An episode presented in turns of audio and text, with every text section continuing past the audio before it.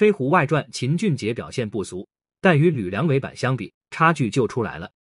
欢迎收听阳光八卦君，每天带你了解娱乐圈背后鲜为人知的故事。今年国产电视剧仍旧百花齐放，从年初的开端的平地惊雷，再到人世间的万人空巷，即使后程没能及时续上，也不乏《警察荣耀》超越《大山的女儿》之类的口碑佳作。时间来到暑期，《星汉灿烂》《苍兰诀》两部古偶小甜剧迷得观众们心猿意马，也是自二零一八年的《延禧攻略》后，连续四年再次把暑期出爆款的传统延续了下来。电视剧行业回春，对于观众而言，不得不说算得上是一大利好。而且在暑期过档到秋季的当下，又来一部让人期待且题材更是许久未见的武侠剧，趁此机会，不如干脆一起来检验一下它的质量。《飞狐外传》。聊剧之前，咱们先谈班底。导演连奕明也是一位知名硬汉型演员，代表作品《血色浪漫》《大刀》《雪狼谷》部部都是精品。或许很多观众要提出质疑，毕竟演得好从不能代表导得好，这话没毛病。但同样，连奕明虽然一直常以演员形象示人，但从二零零五年开始就转型导演的他，在这方面的建树同样不俗。包括两年前于和伟领衔主演的口碑佳作《决胜法庭》，其实就是出自连奕明导演之手。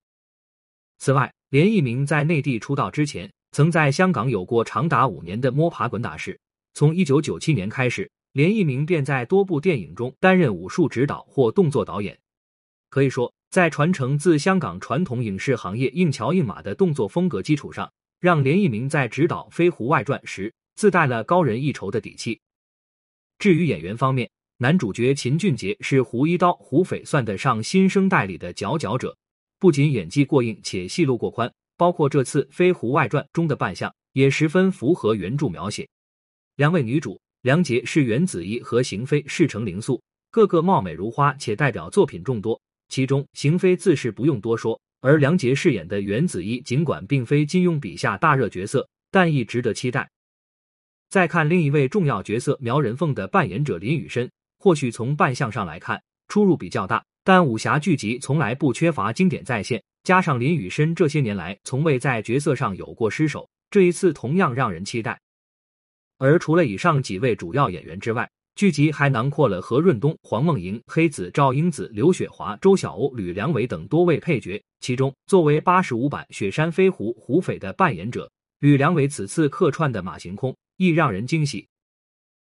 仅以班底而论，《飞狐外传》在兼顾期待的同时，显然也保证了下限。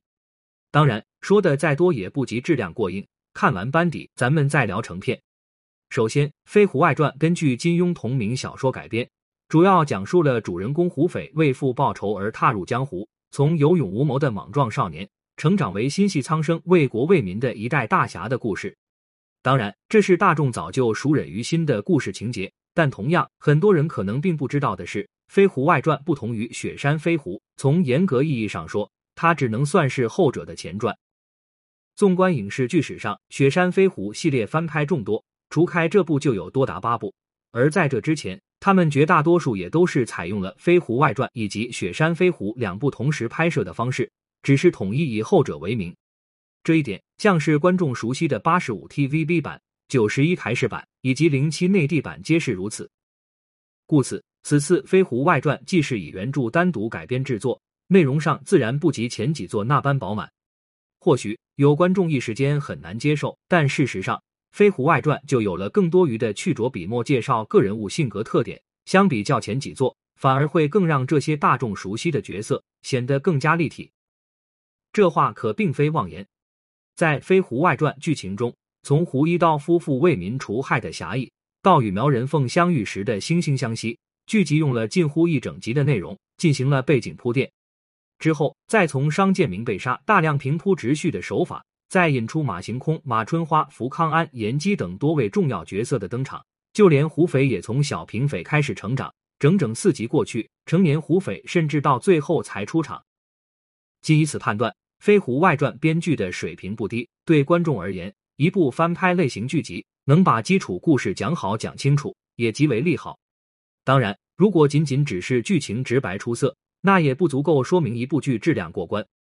事实上，《飞狐外传》从第一场胡一刀与苗人凤的客栈出事，到后来的雪山大战，即使后续的几场小型动作戏，都上演了最简单粗暴的武打设计。不可否认，光论场面，那可远不及玄幻剧里的地动山摇；但只论招式，电光火石、拳拳到肉、刀剑相交的那种凌冽感，却是相当明显的。而且，不同于新武侠剧的各种慢镜头，《飞狐外传》在打斗场面上。大多采用了快慢相间的节奏，这样一来，既不会让观众看不清楚局势，又不容易打断大家的观看体验。简单形容，它绝对有着电影大片的质感。当然，说了这么多，作为一部翻拍剧，在刚播的阶段就呈现出了这么有优点，光说它没有缺点也是不可能的。其实，咱们说一些最简单、最基础的内容，以观众普遍最为接受也最为赞誉的八五吕良伟版相比，差距就很明显了。至于理由，最显著的特点便是八十五版的选角上，基本上已经挑不出任何争议。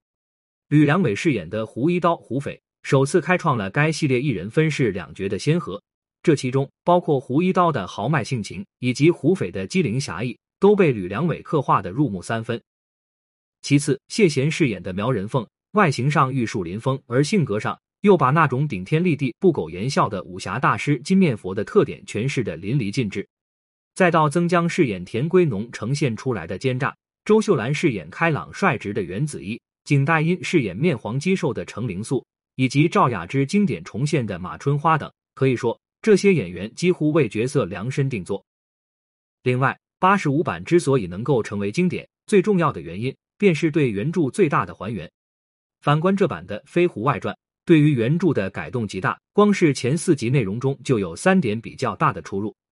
第一点是原著中的平四叔并没有死，而《飞狐外传》为了让胡斐更快成长，硬生生弄出了他被箭射中身亡的桥段。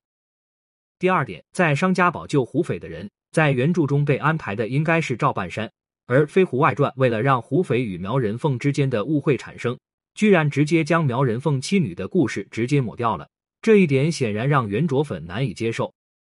第三点，原著中严姬在雪山飞狐仍有登场。彼时的他已经成为了名为宝树的和尚，之后因为贪图宝藏才被困于山洞身亡。可同样在《飞狐外传》中，严姬却死在了少年胡斐手上，这段显然也是彻底大改了。当然，抛开以上缺点而言，《飞狐外传》还算得上是一部不错的武侠剧。更何况，眼下随着越来越多其他类型题材的火爆之后，对于武侠剧这种传统题材类剧集的影响也是拉得越来越大了。说到这儿，不知有多少人还记得，在数十年前的电视剧领域，体量最大，同时也是拍摄次数最多的题材，当属武侠剧。尤其自从金庸、古龙、梁羽生等诸位武侠宗师的作品被翻拍成影视剧后，在之后整整几十年的光景中，武侠剧一直是观众心中最为推崇，也是最为喜爱的题材。